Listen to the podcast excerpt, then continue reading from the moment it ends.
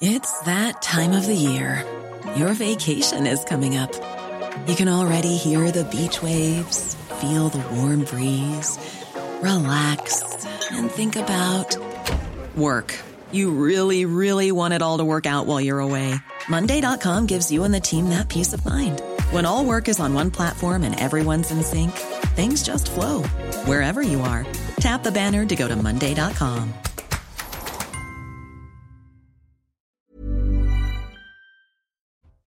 Alors, effectivement, bonjour à tous et bienvenue à vous pour Midi News. Au programme, une note s'alarme de l'ampleur des agressions sexuelles dans les transports.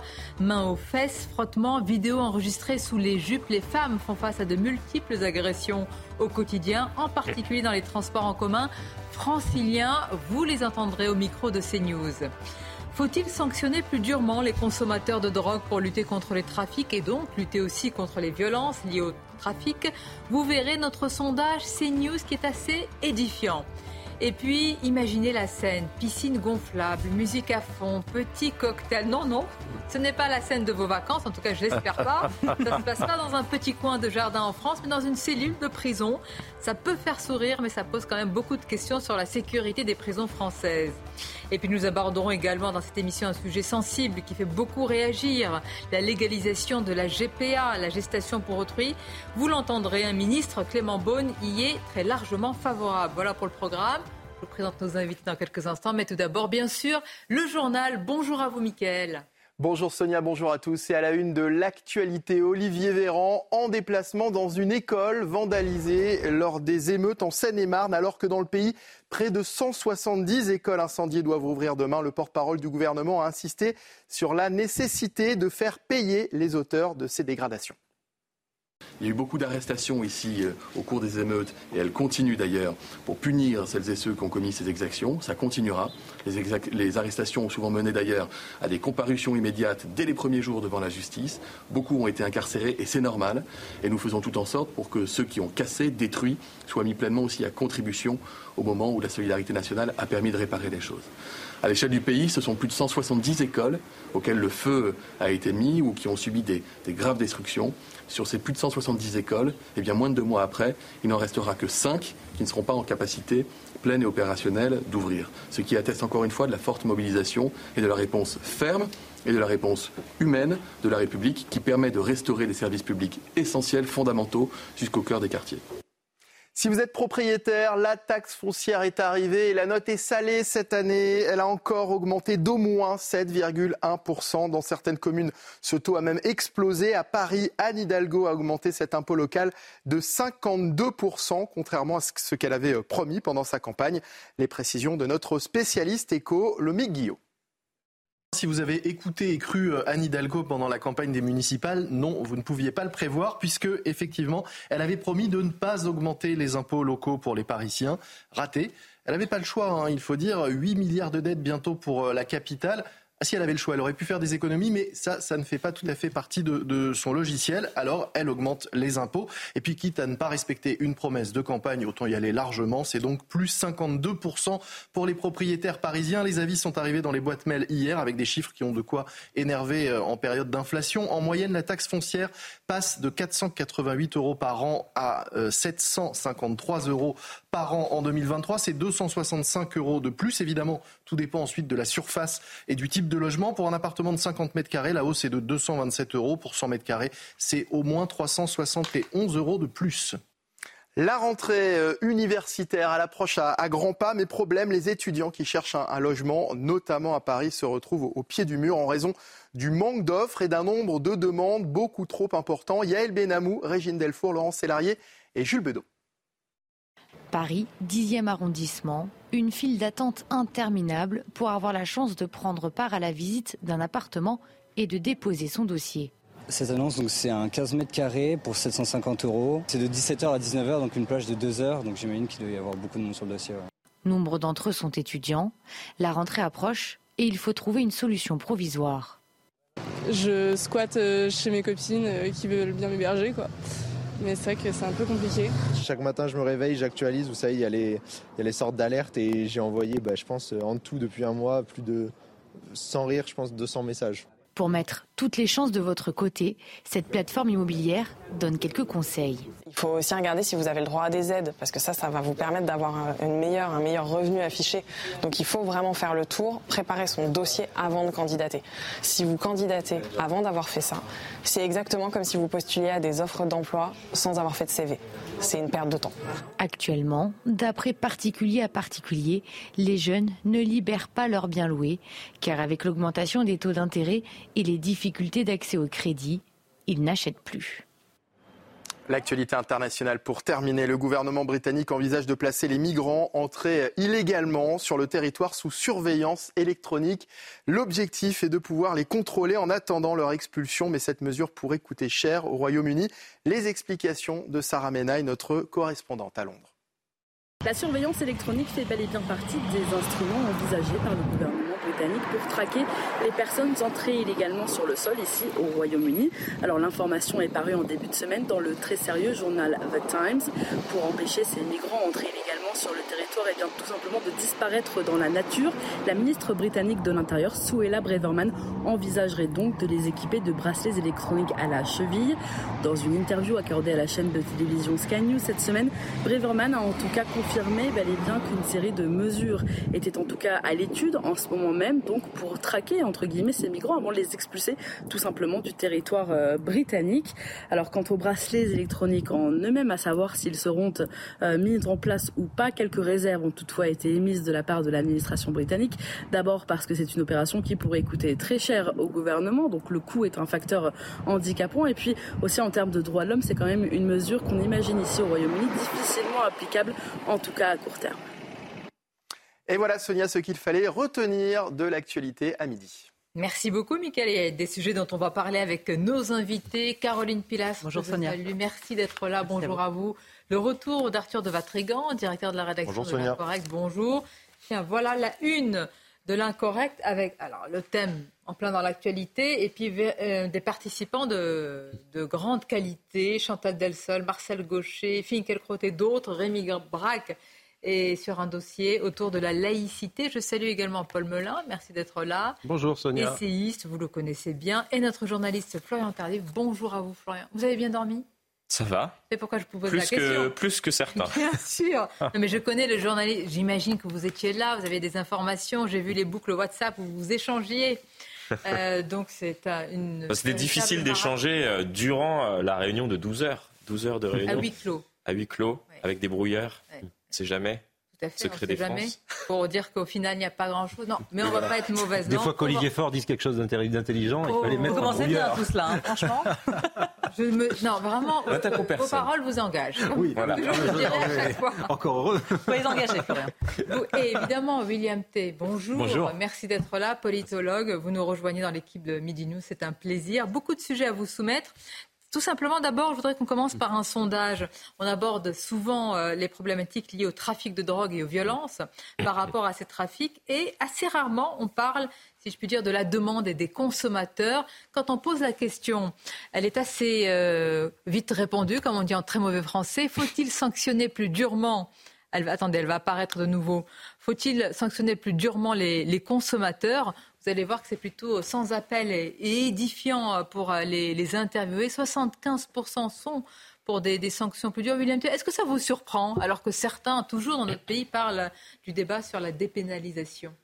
Moi, ça ne me surprend pas. Je pense que les Français en ont marre qu'il y ait deux sortes de citoyens, que l'État soit fort contre les faibles et faible contre les forts, fort contre ceux qui respectent tout le temps les règles, mais qui se font avoir lorsqu'ils dépassent euh, un excès sur la route de 2 ou 3 km à l'heure, ceux qui respectent les règles, ceux qui ont été sanctionnés parce qu'ils portaient mal le masque, et ceux qui, enfreignaient, qui respectaient globalement les règles, mais qui se font avoir pour une petite infraction. Et par contre, l'État est faible contre ceux qui consomment de la drogue, et malgré tout, qui reste une infraction, contre ceux qui enfreignent régulièrement, contre ceux qui font exploser les chiffres de la délinquance et de la criminalité. Donc les Français veulent qu'on ait un peu de cohérence, qu'ils disent, si vous voulez lutter contre les trafics de drogue, eh ben, il faut commencer par les consommateurs, parce que s'il n'y avait pas de consommateurs, il n'y aurait pas de marché, il n'y aurait pas de débouchés. Et les personnes qui se tournent vers la criminalité, donc le trafic de drogue, se tourneraient vers une autre activité. Et en tout cas, ça endiguerait. Et avec les conséquences qu'on connaît, avec les, des dégâts collatéraux, quand ça concentrait que les quartiers nord de Marseille, qui avaient que les gens se tuaient entre eux en gros, les Français disaient bah, c'est pas grave, ils ont, ils ont qu'à se tuer entre eux. Mais maintenant que ça touche les Français moyens, ça touche les petites villes, les villes rurales, et ça a des victimes, des, victimes collatérales, avec des morts de 10 ans, avec des enfants qui meurent, je pense que les Français se disent il est temps de siffler la fin de la récré, bah, qu'on s'attaque aux consommateurs qui malgré tout participent à ce trafic de drogue indirectement. Et les Français qui veulent siffler la fin de la récréation, comme vous le dites très bien, sont de toute sensibilité politique. Regardez le détail du sondage, peut-être ça qui est intéressant ah également, Florian euh, Tardif. Regardez, euh, sensibilité de gauche, droite, euh, au centre, c'est une majorité nette. Mais là encore, on est confronté au réel, on le dit assez régulièrement sur ce plateau. Pourquoi les Français sont-ils pour sanctionner plus durement les consommateurs? Et parce que qui, aujourd'hui, en France, n'a jamais été confronté dans la rue à quelqu'un qui fumait, par exemple, un joint? Mais tout le monde. C'est-à-dire que ça nous arrive assez régulièrement. Et, justement, c'est cette confrontation à l'impunité d'une certaine manière, alors que euh, à la fois euh, l'usage et la consommation donc de, ces drogues ou stupéfiants est interdite euh, sur notre sol, et il y a des personnes qui fument en toute impunité, voire qui peuvent aller jusqu'à jusqu'à se, droguer. Et c'est pour cela que, que, que, les Français souhaitent qu'il y ait des sanctions plus dures, puisque, et je rejoins ce qui vient d'être dit tout simplement, à l'instant, on voit ces personnes qui donc sont dans l'illégalité en toute impunité. Et dans le même temps, il y a euh, ces mêmes Français qui voient euh, arriver euh, chez eux des amendes pour un excès de vitesse de 1 ou 2 km heure, pour ne pas avoir bien porté le masque, pour peut-être, et, cela a été le cas tout de même, rappelons-le, il y a quelques années, durant la crise sanitaire, pour avoir été à plus d'un kilomètre de, chez soi, un kilomètre cinq, et attention, il y avait la patrouille pour vous infliger ah une amende. C'est tout le débat. Et, je le dis, lorsque l'on a euh, ce débat autour euh, de la consommation euh, des drogues, il y a une amende forfaitaire qui a été mise en place. C'est 150 euros. Vous savez 150 euros. policiers à chaque fois, dans l'aspect pratique. D'une, il y a l'aspect pratique. De deux, il, faut, il y a l'aspect recouvrement des amendes. Et de trois, il y a l'aspect est-ce que c'est dissuasif ou non 150 euros, c'est 2 grammes de cocaïne. Pour un consommateur de, consommateur de cocaïne, c'est rien. Hmm.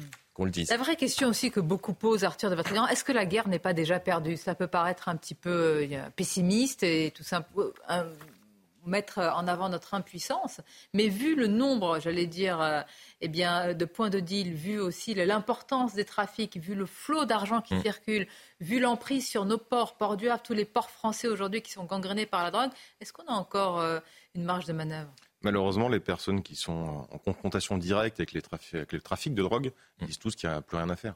La réalité est là, que ce soit des magistrats, que ce soit des policiers, que ce soit des juges d'instruction, ils disent tous ça. Ils disent on la France euh, est cartélisée aujourd'hui. Mmh. On est en voie de mmh. cartélisation.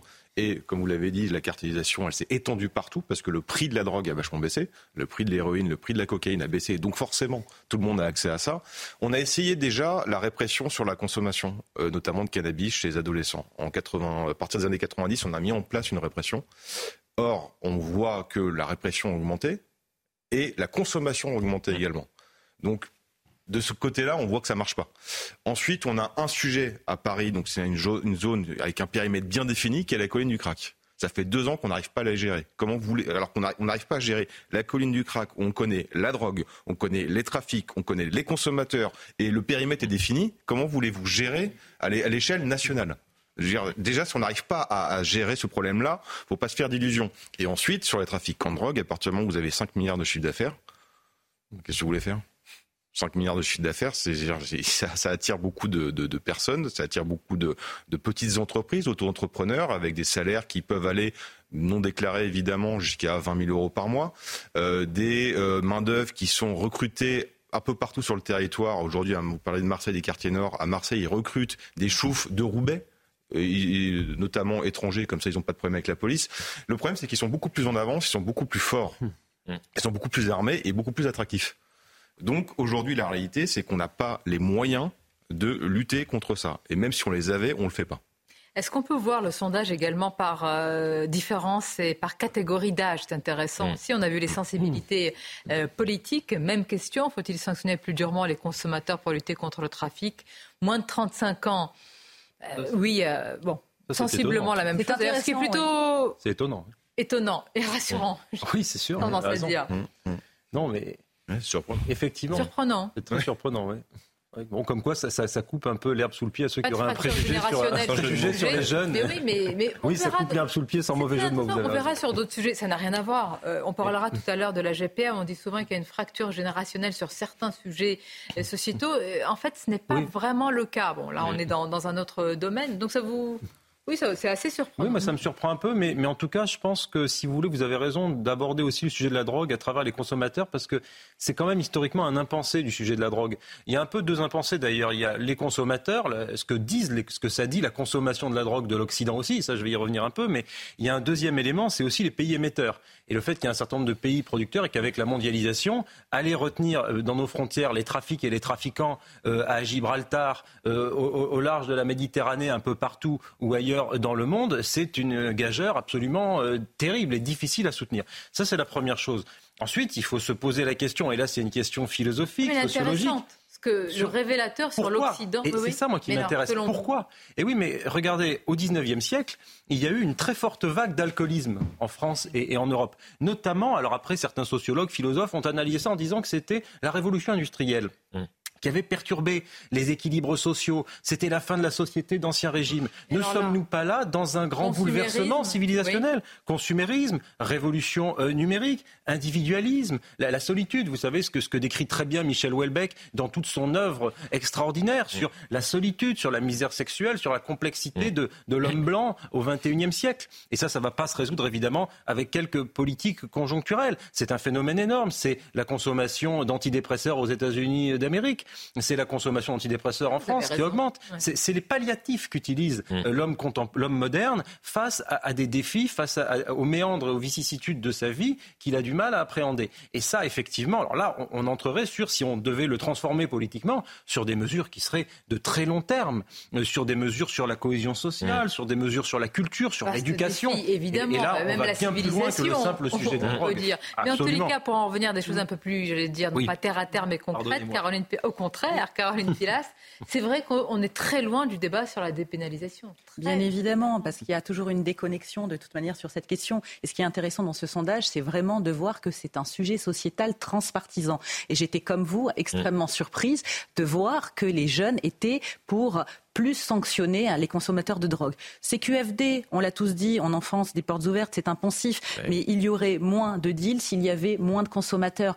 Mais je ne pense pas qu'on puisse enrayer de toute manière cette drogue, cette addiction, il y aura toujours et en fonction des différentes classes sociales, ça a toujours existé du deal, du trafic. On est dans une cartélisation. C'est peut-être ça qui est nouveau et c'est là où on devrait mettre un focus. Une cartélisation nationale. Mais vous n'arriverez jamais à empêcher des gens de se droguer, de se procurer de la drogue et d'autres d'en vendre. Et si ce marché devait devenir moins fructueux, ces dealers trouveraient de toute manière hein, d'autres trafics. Parce Oui. qu'effectivement, c'est une entreprise qui est un business extrêmement lucratif. Si l'amende était à 5 000 euros et non à 150, Ça serait dissuasif, mais elle ne on sera jamais peut-être à deux fois. Bon, on va continuer à en parler, mais c'était intéressant de voir en tous les cas qu'il n'y a pas de fracture générationnelle, qu'il y a quand même un, un- un mouvement, en tout cas une volonté euh, de, de- de punir plus sévèrement les, les consommateurs. Dans quelques instants, autre sujet à vous soumettre, Madame, Messieurs, mais tout d'abord le rappel des titres, Michael. Le coup d'État au Gabon fait suite à une élection entachée d'irrégularités. Déclaration de Joseph Borrell, le chef de la diplomatie de l'Union européenne, en marge d'une réunion des ministres des Affaires étrangères en Espagne. S'il a insisté sur la différence entre les situations au Niger et au Gabon, il ajoute que les coups d'État militaires ne sont pas la solution. C'est une première à Paris, une opération de démoustication en plein 13e arrondissement. Ça s'est passé hier soir. Cela fait suite à un cas de dingue détecté dans la capitale. De l'insecticide a été euh, pulvérisé dans une zone de 150 mètres de diamètre autour du lieu infesté par les moustiques tigres. L'opération sera renouvelée ce soir afin de réduire le risque de propagation de la maladie. Et puis aux États-Unis, la Floride est sous l'eau après le passage de la tempête tropicale Idalia. Depuis hier, l'État fait face à d'importantes inondations. Les autorités parlent d'un événement sans précédent dans la région. Des rafales soufflant à plus de 200 km/h ont été enregistrées, arrachant des arbres et des lignes électriques. Avec des images impressionnantes. Merci, Mickaël. Opération de démoustication. J'ai vu que ça vous fait sourire. Ça ne doit pas faire euh, sourire Émeric euh, Caron. On pense à lui. Hein. Un moment difficile. Ils épargnent les femmes et les enfants moustiques, surtout. Hein, D'abord. Les moustiques sont ses cousins. Oui, bon. Euh, plus sérieusement, selon une note de police révélée par le Parisien, là encore, c'est pas une surprise malheureusement, mais quand même, c'est une explosion des chiffres des agressions sexuelles dans les transports en particulier dans les transports euh, parisiens. C'est une note de police qui a été révélée euh, par le, journal euh, donc le Parisien. Alors main aux fesses, je ne vais pas vous faire la liste, malheureusement elle n'est pas exhaustive. Main aux fesses, frottement, vidéo enregistrée sous les jupes, prendre les transports en commun est un véritable calvaire pour beaucoup de femmes. On va regarder, on leur a posé la, question. Écoutez ces témoignages au micro de CNews par Bathilde Ibanez et Charles Baget. Prendre les transports en commun, un vrai calvaire pour de nombreuses femmes. Chaque jour, elles sont des centaines à subir des agressions sexuelles.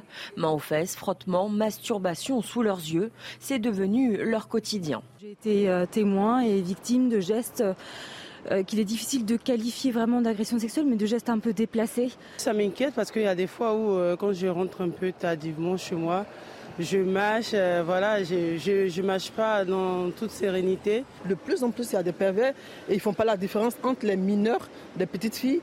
Voilà, eux, en fait, c'est juste pour se satisfaire. Selon une note de la préfecture de police de Paris révélée par le Parisien, en 2020, 57 000 plaintes pour violences sexuelles ont été enregistrées, soit 156 par jour. Des chiffres qui ne cessent d'augmenter, c'est près de deux fois et demi de plus qu'en 2011. Pourtant, le nombre de plaintes pour atteinte sexuelle représente moins d'un pour cent de la délinquance globale sur le réseau francilien, alors que les femmes sont victimes à 43% dans les transports en commun, contre 40% dans la rue et 17% ailleurs. La cible des enquêteurs, les frotteurs âgés de 12 à 72 ans, ils représentent 60% des délinquants et agissent principalement aux heures de pointe. Autres délinquants, les voyeurs et exhibitionnistes qui, eux, opèrent aux heures creuses.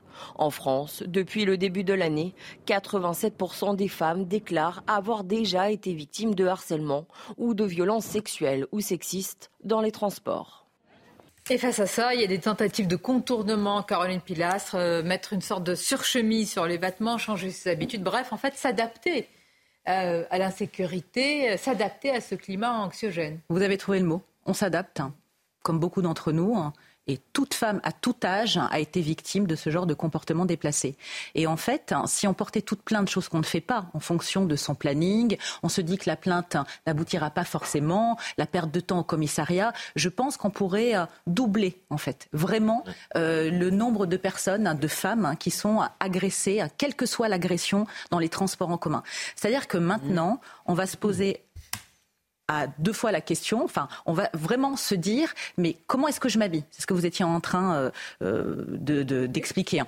Euh, à quelle heure est-ce que je vais rentrer? Est-ce que je vais pouvoir être véhiculée en fonction de si j'ai de la famille, des amis? Est-ce que mon compagnon va pouvoir venir me récupérer? En fait, on est dans une psychose qui est une réalité parce qu'on l'anticipe et on sait que ça va arriver. Je ne vous dis pas que ça arrive H24 une forme et de forcément quotidiennement. Nous sommes dans une soumission. Et le problème dans les transports en commun, c'est qu'on voit très peu les forces de l'ordre. Alors, il y en a beaucoup. Alors, contrairement à ce que dit le ministre de l'Intérieur, ce visibles. matin, sur CNews Européens, lors de la grande interview, le ministre des Transports, Clément Beaune, m'a dit, mais on a mis plus de bleu dans les transports, il y a une énorme campagne de sensibilisation de prévention.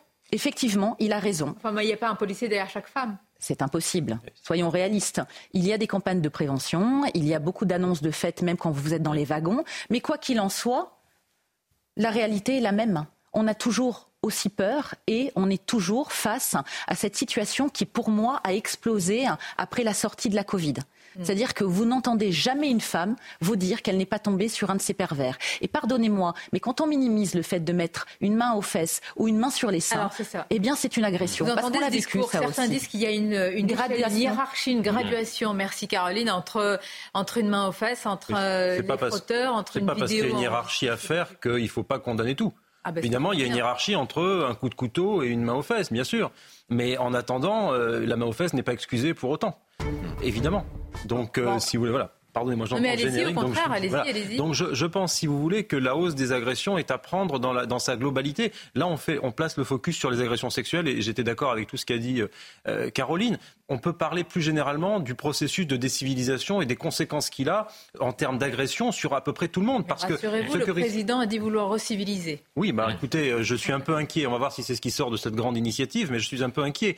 Euh, Pour tout vous dire, je suis inquiet. Mais enfin bon.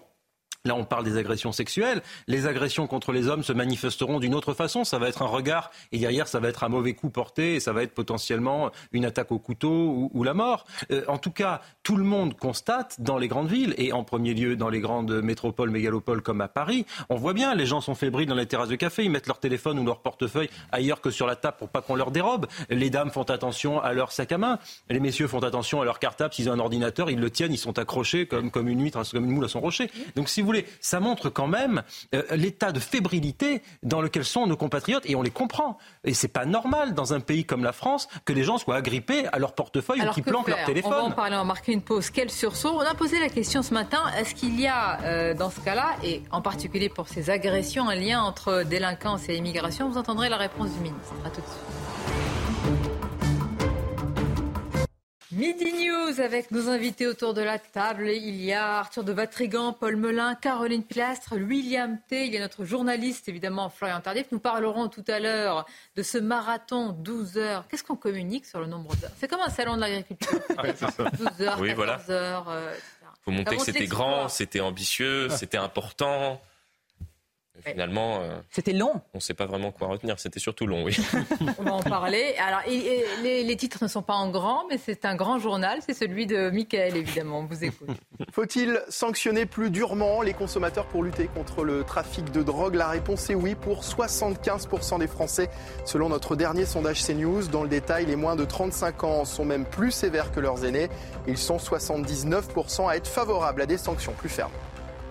Clément Beaune plaide pour une légalisation de la GPA, la gestation pour autrui. Invité euh, de CNews et Europe 1 ce matin, le ministre des Transports a précisé que même si cette mesure ne figurait pas dans le programme d'Emmanuel Macron, c'est un débat qui reviendra dans la société, qu'il faut donc y réfléchir et poser des arguments. Et puis en Grèce, les zones brûlées lors des incendies cet été devraient dépasser les 150 000 hectares, annonce du Premier ministre grec, alors que le pays entame son 13e jour de lutte contre l'incendie, le plus grand jamais enregistré dans l'Union européenne.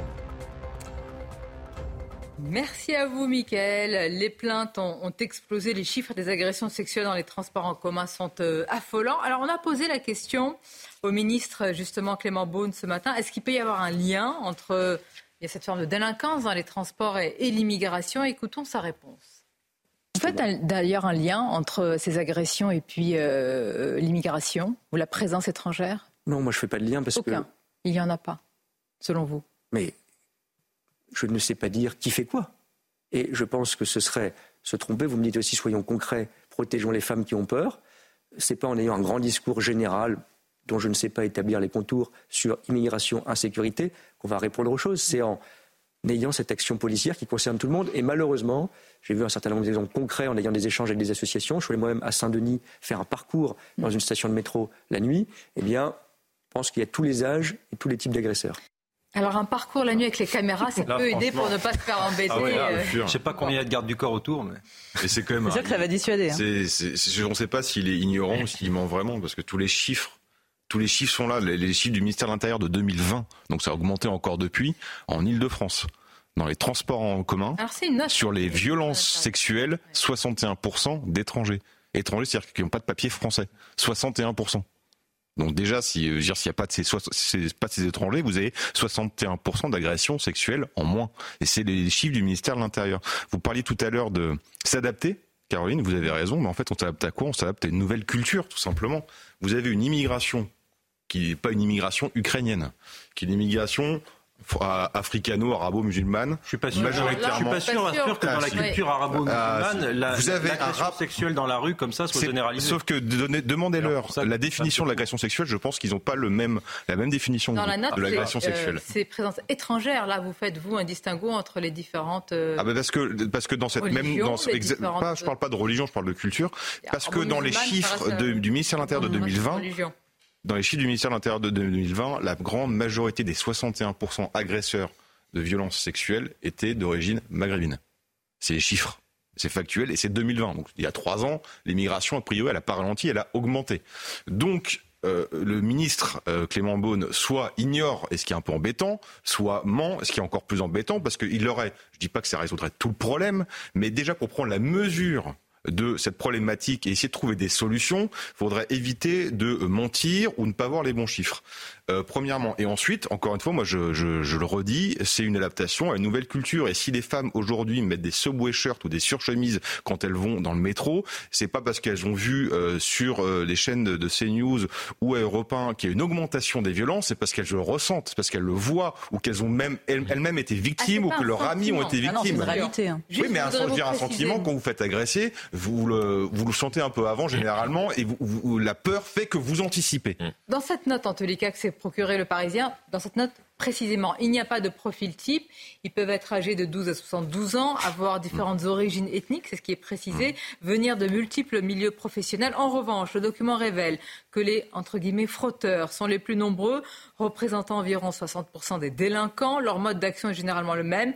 Ils agissent évidemment aux heures de pointe, en particulier sur la portion nord de la ligne 13, hein, pour qui connaissent, sur les lignes 2 et 5 du métro, sur les lignes A et B du RER. Au contraire, les exhibitionnistes et voyeurs agissent quand il y a évidemment euh, très peu de personnes dans, dans les rames et, aux heures creuses.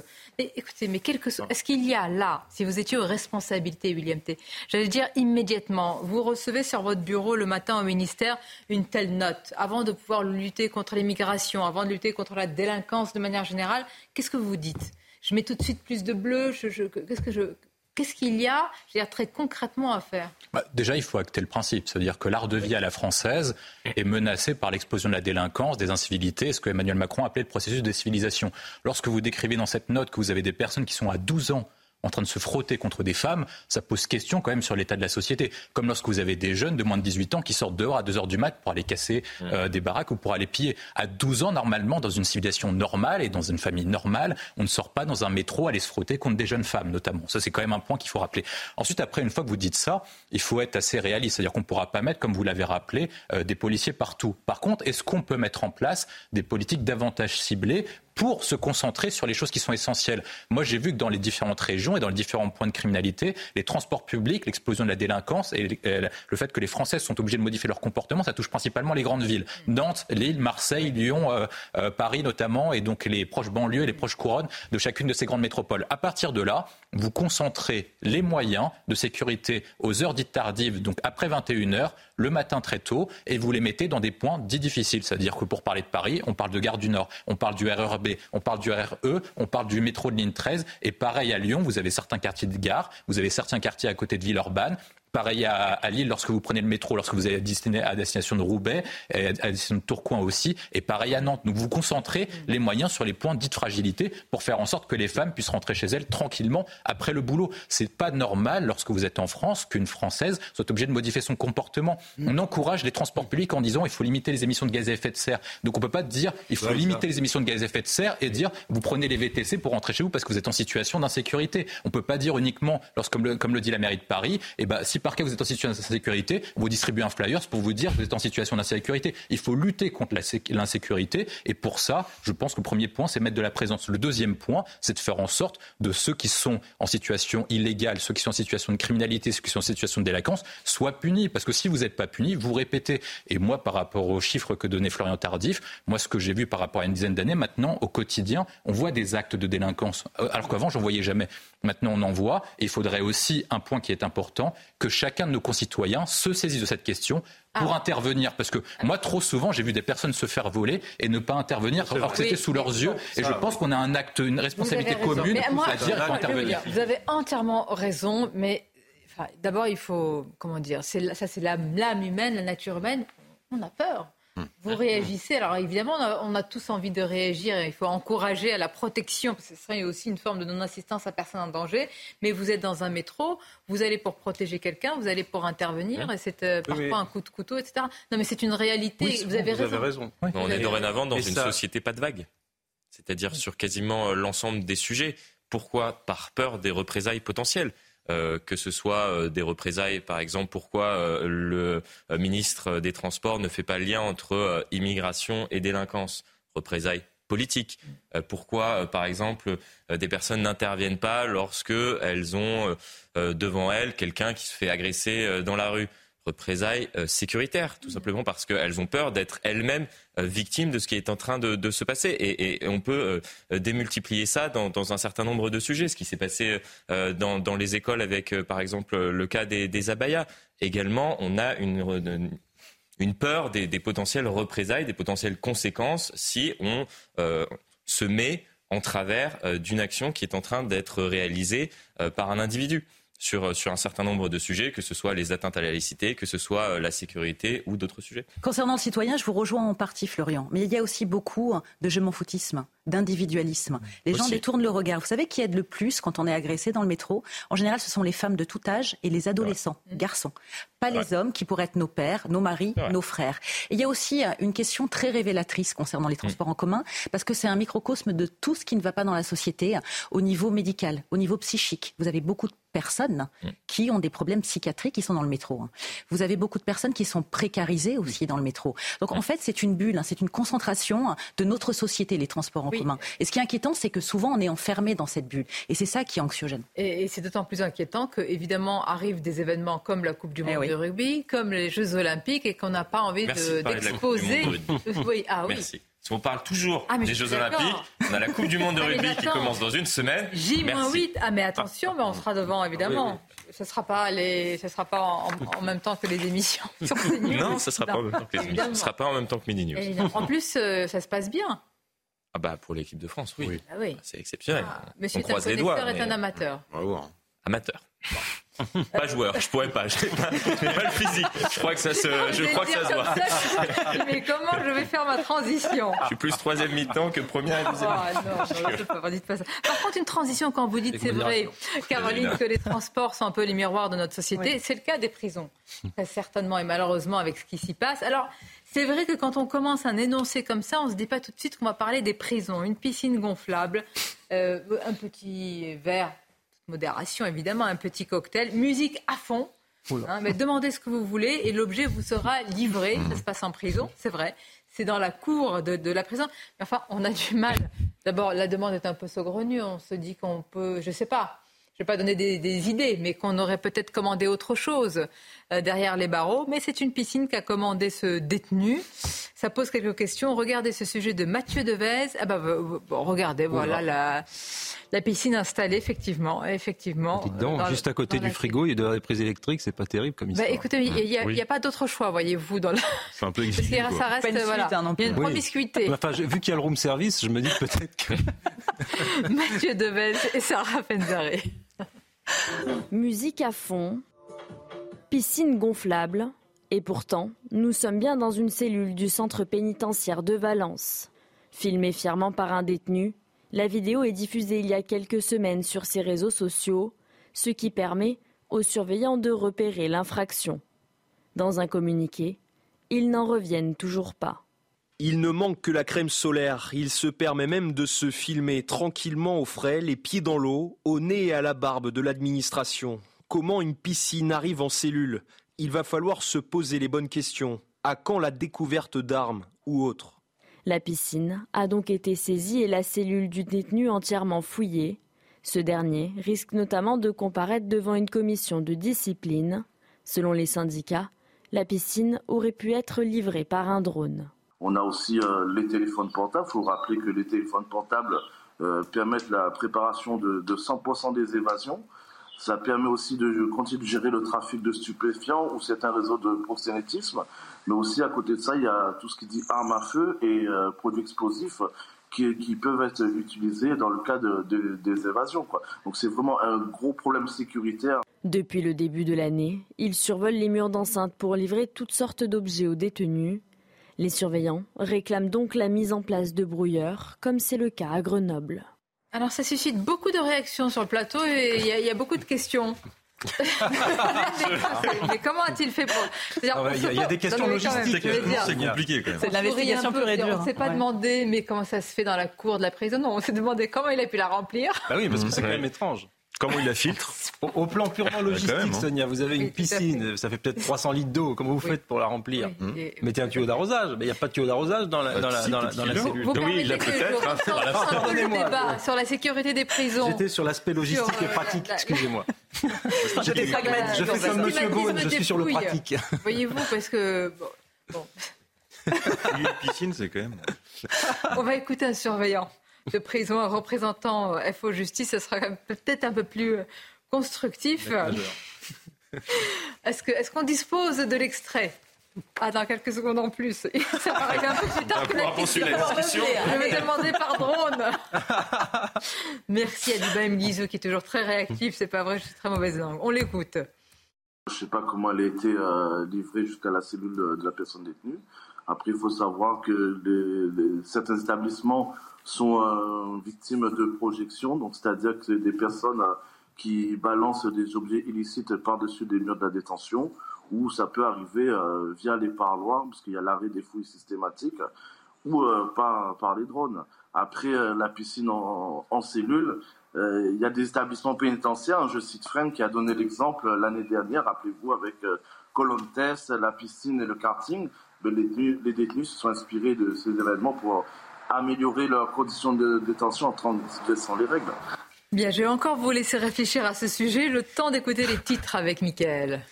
Le coup d'État au Gabon fait suite à une élection entachée d'irrégularités. Déclaration de Joseph Borrell, le chef de la diplomatie de l'Union européenne, en marge d'une réunion des ministres des Affaires étrangères. S'il a insisté sur la différence entre les situations au Niger et au Gabon, il ajoute que les coups d'État militaires ne sont pas la solution. À Marseille, un homme de 26 ans a été tué par balle ce matin dans la cité des Rosiers. Il s'agirait, selon les enquêteurs, d'un nouveau règlement de compte entre trafiquants de stupéfiants. La victime portait une cagoule lorsqu'il a été visé par les tirs. L'enquête a été confiée à la police judiciaire. Et puis la mère de Luis Rubiales, le président de la Fédération de football espagnole, a été hospitalisée hier soir. Depuis trois jours, elle avait entamé une grève de la faim, retranchée dans une église du sud de l'Espagne. Une façon de protester contre le harcèlement dont son fils faisait l'objet, dit-elle. La mère de Luis Rubiales promettait de rester enfermée jusqu'à ce que la joueuse, embrassée par son fils, dise, je cite, la vérité. Eh ben, à mon avis, elle va re- rester un bout de temps. Merci, euh, Michael. Je reviens à la cellule, à la piscine. Ce qui est incroyable, j'allais dire, c'est un peu la, la double peine, c'est que les, les, euh, comment dire, les, euh, les surveillants pénitentiaires se sont aperçus de cela. Comment, selon vous? Avec les réseaux sociaux. Parce qu'il en avait fait une story. Parce qu'ils se mettent en scène. Ça, hein. ça C'est fait ça qui est beaucoup ce incroyable. hein. sujet. quand Oh là. Il y a beaucoup de problèmes. C'est incroyable. Et alors sur le réseau social TikTok, vous Il signifie voyez. qu'il avait déjà accès au réseau social, donc ça. potentiellement un téléphone mobile ou quoi. Ah je crois qu'au point où on en est Oui, avec je crois que le, les cocktail, le téléphones, cocktail euh, et Ce la sont des musique à passoires, les fond, prisons, hein. je crois que si On nous en découvre un peu plus à chaque minute aujourd'hui. Bon, c'est un sujet qui prête à ça, mais enfin, très sincèrement, souvent on est épinglé, Florian, pour la, j'allais dire, la mauvaise, euh, les mauvaises conditions de, nos prisons. Là, on- c'est une autre image qui est renvoyée. Là, c'est c'est l'image de Club Med, il faut le dire. Oui, c'est un petit peu euh, l'image euh, qui est renvoyée à l'ensemble de, la population. Et on en parlait euh, tout à l'heure, c'était le début de, notre débat. C'est ce deux poids, deux mesures entre des, Français qui sont, entre guillemets, condamnés à la moindre petite infraction et d'autres qui peuvent, malgré le fait qu'ils qu'ils soient en, en- en prison, vivre dans une certaine forme euh, d'impunité. C'est-à-dire que voilà, il n'a plus- même plus besoin de, de la surveillance des, euh, de, la, de la pénitentiaire. Il se fait livrer directement euh, chez lui, dans, dans, dans sa cellule et, et- et s'installe. C'est un sujet sensible pour les Français. Vous vous souvenez lors- lorsqu'il y a eu les révélations, en tous les cas, il y a eu des éléments sur euh, les conditions de détention d'Abdeslam, euh, auteur euh, d'attentats. Eh bien, quand il a été évoqué qu'il y avait des instruments pour faire du sport, du matériel pour faire du sport. Après là, c'est un débat assez complexe puisque malheureusement, et, et c'est vrai que ça peut être choquant pour une partie de, de la population, et ça l'est, mais concernant ces détenus particulièrement dangereux, on fait tout pour qu'ils soient isolés dans les prisons. Et donc, Oui, paradoxalement, non, le on cas crée, d'Abdeslam en- était- entre guillemets, une mini-prison dans la prison. J'entends, j'entends, mais ça, ça interroge quand même. Mais, euh, le voilà. cas d'Abdeslam Oui, oui, vous était assez raison. singulier, mais ça pose quand même une question qui là pour le coup est, est très sérieuse et plutôt d'ailleurs euh, philosophique sur la, sur la philosophie de la prison. Très philosophie, euh, philosophe. Oui, ce- c'est vrai, vous avez raison, Sonia. Maintenant, maintenant Continuez, vous le dites. Non, mais sur la vocation. Oui, mais parce que sur la vocation ultime de la prison, c'est-à-dire euh, que euh, l'on s'indigne collectivement de l'état d'insalubrité de certaines prisons ou du manque de place et de la décence que l'on doit employer pour pouvoir traiter un certain nombre de détenus, c'est bien légitime. La vocation ultime de la prison n'est pas euh, d'humilier, de maltraiter. Elle est d'écarter de la société des individus qui sont dangereux, de, protéger, la, société. Par conséquent, il y a un défaut euh, de protection de la société quand un certain nombre d'objets peuvent passer dans les prisons avec autant de facilité et quand la prison ne remplit plus son rôle de sanctuaire euh, un peu isolé et inviolable de l'extérieur et des assauts de l'extérieur. Donc la promesse n'est pas tenue du côté de cette prison-là. Et ça, c'est pour moi, c'est la vraie information. Et c'est ce qui me préoccupe aujourd'hui. C'est vrai qu'il y a quelque chose, je ne sais pas. Plus on regarde cette... On ne sait pas s'il faut sourire ou, ou ah s'inquiéter en réalité, ou les deux en même temps. Si tous les délinquants et... Moi, moi, je pense... Ah, mais moi, je me dis à chaque fois qu'on ne peut pas tomber plus bas, mais à chaque fois qu'il y a de nouvelles images... Toucher le fond de à chaque fois... Ouais, ouais, effectivement. Non, mais j'ai mon petit pull marine. Ah ouais, mais... aussi glam quand même. Après, honnêtement, si... Et j'aime la chanson populaire. Si tous les délinquants étaient en prison, on s'en foutrait qu'ils aient tous une piscine, en fait. Le problème, il n'est pas là, quoi. Non, mais c'est vrai. Encore une fois, le rôle numéro un de la prison, c'est... Non, mais évidemment, c'est symptomatique. Et moi, ce qui me dérange le plus, c'est pas qu'ils aient une piscine, je m'en fiche complètement. Honnêtement, je m'en fiche. C'est que le problème, c'est que est-ce que la piscine empêche d'avoir un plumard supplémentaire pour foutre un autre détenu? Mm. Ça, ça me commence à m'intéresser comme question. Parce qu'on parle de beaucoup d'insalubrité, on parle de manque de place. Bon, bah, il y a de la place pour mettre autre chose avec cette piscine. Mais encore une fois, ce qui est affreux, c'est que l'image que ça renvoie, parce que honnêtement, pour ceux qui ont visité les prisons, qui connaissent un peu, euh, la prison majoritairement n'est pas comme ça. Et l'image que ça renvoie est affreuse parce que globalement, les gens sont traités comme des chiens en prison. Voilà, il faut dire. Ils, sont pas, en surpopulation, ils ont aucune intimité. C'est pas parce qu'ils sont des délinquants qu'il faut les traiter comme des animaux. Et c'est le problème de ces gens-là qui font leur promo sur les réseaux sociaux, c'est qu'ils donnent une image affreuse qui est, qui est fausse et on a envie d'être dans la sanction et dans la punition. Alors qu'encore une fois, la prison ça sert avant tout à protéger, isoler un élément dangereux, pas à punir et l'humilier. Avec nous, la taxe foncière, le mauvais calcul d'Anne Hidalgo. Alors là, peut-être que vous avez reçu la douloureuse si vous êtes euh, propriétaire. J'aimerais aussi avoir votre avis sur la GPA, sur ce qu'a dit le ministre Clément Beaune. Lui, il a changé d'avis. Il a évolué quand je lui ai dit pourquoi. Il m'a dit j'ai rencontré des gens qui, bah, ont, qui ont effectué des, GPA aux États-Unis ou ailleurs en Russie, etc. Plus difficilement aujourd'hui en Russie ou en Ukraine. Et euh, il a complètement évolué. Est-ce que c'est votre cas? Vous nous le direz. Puis on parlera de ce marathon, 12 heures. Et au final? Ah, Rien. Est-ce qu'il y avait un gagnant? Oh, toujours. Il y en a un, je pense. Il n'y avait que des gagnants. Emmanuel Macron. Bah oui. À tout de suite.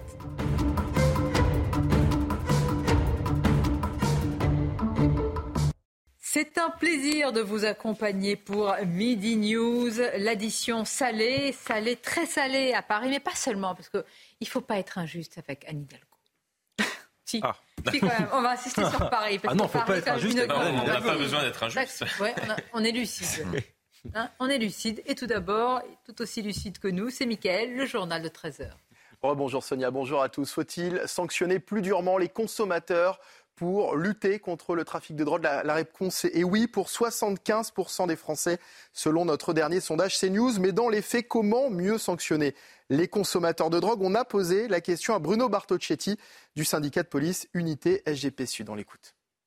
C'est assez compliqué quand même pour, les dresser. Nous faisons notre travail, hein, puisque ça fait partie aussi de notre travail, mais c'est vrai que c'est parfois compliqué. Ce qui est surtout compliqué, euh, c'était la proposition euh, de, de, de loi euh, où on doit aussi encaisser, euh, bien sûr, euh, le consommateur qui est euh, pris en flagrant délit, en tout cas avec une, une, dose sur lui. C'est-à-dire que l'idée est de, est de faire payer sur place. C'est là où ça devient compliqué parce que ça nous demande bien sûr un terminal de carte bleue, pourquoi pas un détecteur aussi de faux billets, et ça peut nous, nous mettre en difficulté, bien sûr, quand on est immobile comme ça au milieu d'un endroit sensible. Donc, hmm. oui, bien sûr, on applique ce, ce, les textes. En, en, revanche, ce qu'on sait, c'est qu'à la sortie, je crois qu'on en a un tiers finalement paye leur amende. Olivier Véran en déplacement dans une école vandalisée lors des émeutes en Seine-et-Marne, alors que dans le pays, près de 170 établissements euh, scolaires incendiés doivent rouvrir leurs portes demain. Le porte-parole du gouvernement a insisté sur la nécessité de faire payer les auteurs de ces dégradations.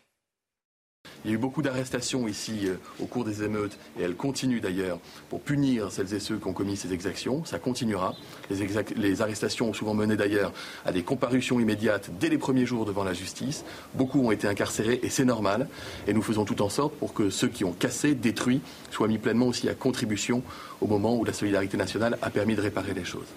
À l'échelle du pays, ce sont plus de 170 écoles auxquelles le feu a été mis ou qui ont subi des, graves destructions. Sur ces plus de 170 écoles, eh bien, moins de deux mois après, il n'en restera que cinq qui ne seront pas en capacité pleine et opérationnelle d'ouvrir. Ce qui atteste encore une fois de la forte mobilisation et de la réponse ferme et de la réponse humaine de la République qui permet de restaurer des services publics essentiels, fondamentaux, jusqu'au cœur des quartiers. Clément Beaune plaide pour une légalisation de la GPA, la gestation pour autrui, une mesure qui euh, pourtant ne figure pas dans le programme du président de la République. Invité de CNews et Europe 1 ce matin, le ministre des Transports s'est exprimé sur le sujet. Je vous propose de l'écouter. Je me pose des questions sur un certain nombre de convictions mmh. et je me suis exprimé. Ça ne résume pas euh, toutes mes positions. Je vais être très clair et précis sur un sujet extrêmement euh, lourd parce qu'il touche à l'éthique, il touche au corps, il touche à la dignité humaine. Ça n'est pas dans le programme présidentielle ou législatif que nous avons proposé aux Français, que le président a proposé aux Français en 2022. C'est clair et net. Ensuite, ces débats de société mettent toujours du temps. Et donc je pense que quand on est un responsable politique, c'est aussi euh, une conviction personnelle que j'ai exprimée, on doit nourrir ces débats avec des arguments. Il n'y a pas de vérité révélée. Ça fait partie des combats pour les droits et pour l'égalité, qui fait partie en effet de mon ADN et de mes engagements. Et puis je l'ai dit aussi parce que je crois que sur des sujets intimes, c'est vrai pour la fin de vie, c'est vrai pour la PMA qu'on a voté, j'en suis très fier, mais qui a été un long débat. C'est vrai demain parce que ce mhm. sera un débat qui reviendra dans la société, la GPA, il faut réfléchir et poser des arguments. Il n'y a pas de vérité absolue. Et puis la rentrée des classes, c'est lundi. Alors pour les familles, c'est bien sûr la course aux, derniers achats, avec euh, en ligne de mire les fournitures scolaires, un secteur qui n'échappe pas à l'inflation, plus 11% en un an, selon une étude de l'UFC que choisir. Reportage à Angers de Michael Chailloux. C'est le grand rush de la rentrée dans ce centre commercial de la région d'Angers. Et le rayon des fournitures scolaires n'échappe pas à l'envolée des prix, plus 11% en moyenne sur un an, selon une étude de l'UFC Que Choisir. Conséquence, les familles adaptent leur comportement d'achat.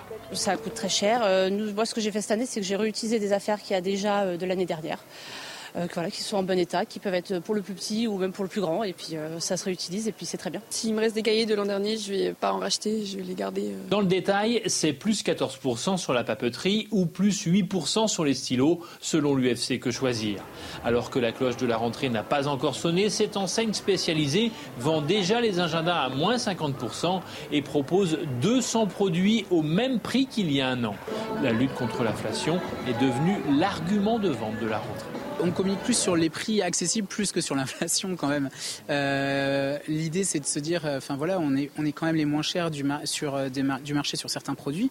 Il est important qu'on le mette en avant aussi parce que naturellement qu'on fait attention à son budget, bah, on regarde, on regarde la concurrence et il est important de savoir où est-ce qu'on peut aller faire nos achats pour être à moindre coût aussi. Ici, les soldes avant les soldes se poursuivent jusqu'au 17 septembre. En 2022, l'inflation sur les fournitures scolaires avait déjà atteint 3 à 4% selon les enseignes. Et voilà pour l'actualité à 13h. Sonia, la suite des débats présents avec euh, vos invités, bien sûr. Merci, Mickaël. Restez avec nous. On parlera tout à l'heure de ce débat. Le débat est en cours depuis quelque temps, pas, pas, en, particulier en France, mais quand même. Il s'agit de la légalisation de la GPA. Vous savez que la gestation pour autrui est interdite dans notre pays. Euh, elle est possible aux États-Unis, elle est possible dans beaucoup, beaucoup d'autres pays. Donc c'est intéressant d'avoir votre avis. Le débat a été amené par euh, le ministre des Transports, euh, Clément Beaune, qui a dit qu'il a évolué sur le sujet. Moi, j'aimerais savoir véritablement si c'est votre cas, ce que vous en pensez. Il y a les raisons du cœur, il y a, il y a d'autres raisons euh, éthiques, etc. Évidemment, c'est très important. Mais tout d'abord, Anne Hidalgo augmente de 52% la taxe foncière. Scandale dans la capitale. Mais que veut la mairie de Paris? Vider la capitale, que tout le monde quitte Paris à vélo pour aller se réfugier ailleurs. Ah non, merci. Sauf que j'essaie d'être euh, objective. Ailleurs aussi, dans d'autres capitales, il y a une augmentation de la taxe mhm. foncière. Non, vous n'êtes pas d'accord Pas à ce niveau-là. Pas, à ce niveau-là, exactement. C'est ce que nous précise ce sujet, justement, sur ces prix qui explosent et cette taxe foncière en particulier. Depuis hier, les Parisiens commencent à recevoir une note salée dans leur boîte aux lettres. La taxe foncière fait son retour et avec elle, une augmentation de 52%. Je trouve c'est inacceptable. C'est une augmentation qui arrive d'un coup. J'aurais préféré avoir, des, hausses plus faibles, progressives annuellement.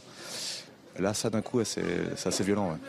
Oh ben, ça va passer de 1800 euros donc à euh, presque 2800 quoi, à 2700 quelque chose comme ça voilà. C'est considérable. Oui, c'est énorme, c'est énorme.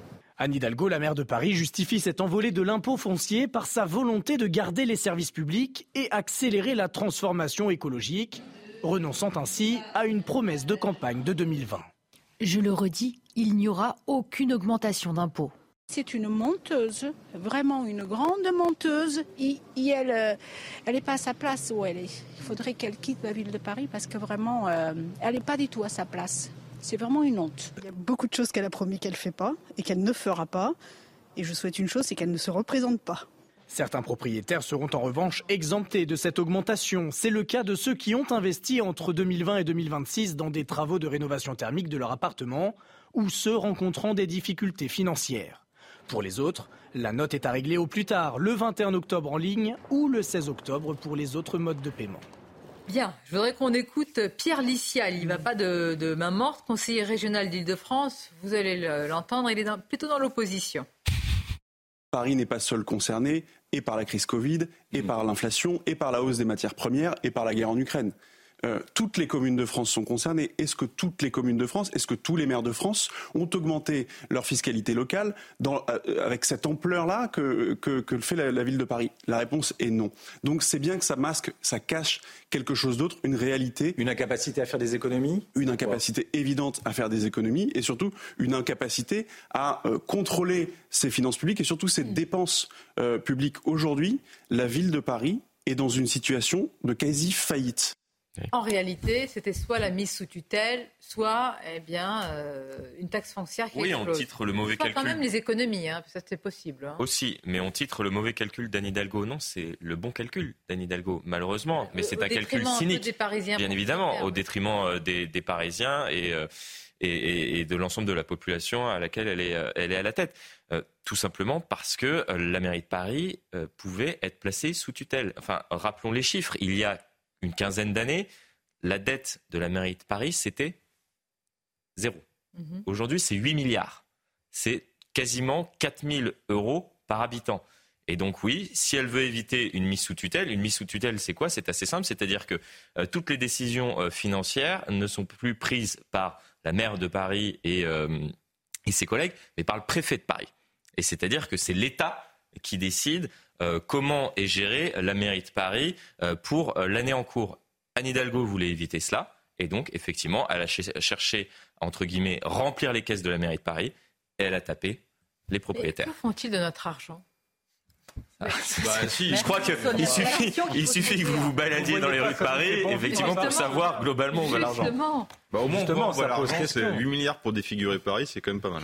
Ça ne veut pas dire qu'elle est assez forte. Bah, Peut-être l'avantage de tout ça, parce que moi, je me pose toujours la question depuis euh, son élection, c'est qui vote pour Madame Hidalgo? Qui a pu voter pour Madame Hidalgo ah, Il y a quand même euh, là, peut-être. Oui, mais en fait, il y a 15% finalement des votants parce que la plupart des bourgeois parisiens préfèrent voter dans leur campagne et sont pas directement concernés. Là, ça serait bien, c'est que comme tout le monde est touché par cette hausse de la taxe foncière, qui est quand même une hausse massive, avec un peu de chance, on ne remettra pas un butin de vote Hidalgo et ce sera toujours ça de gagner. Donc la, la taxe foncière augmente, les prix des fournitures scolaires explosent, le prix à la pompe, essence 2 euros, euh, ça va jusqu'à 2 euros plus. Chanceuse.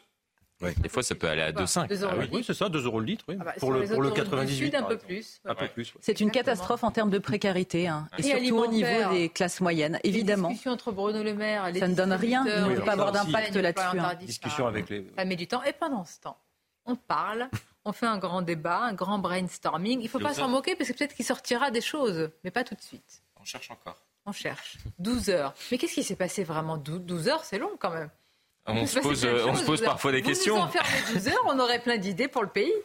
Oui, on s'est dit euh, pendant 12 heures, on réunit l'ensemble des, des, chefs de parti et euh, il y avait euh, des, des, thématiques intéressantes. D'ailleurs, trois grandes thématiques ont été abordées hier la situation internationale, l'action publique, comment améliorer son efficacité, sur le papier, c'est ça fait ça fait joli entre guillemets. Et et comment refaire nation C'était presque un débat philosophique. Peut-être que c'est pour cela que cela les a amenés jusqu'à jusqu'à une heure assez tardive, 3 heures, 3 heures et demie du matin. Mais malheureusement, on a débouché on a débouché sur sur quasiment aucun consensus à part la tenue de nouvelles réunions. C'est-à-dire mmh. qu'on a discuté quasiment pendant 12 heures pour se mettre d'accord sur le fait qu'il fallait peut-être discuter un peu plus longtemps sur des thématiques un peu plus précises qui nous amèneraient à nous réunir dans un temps donné.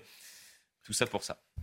c'est vrai, euh, William, sans, vouloir tomber dans une démagogie, dans un bain de démagogie, mais enfin c'est quand même incroyable. Nous venons de citer toutes les augmentations, une rentrée qui est vraiment difficile avec des mauvaises surprises.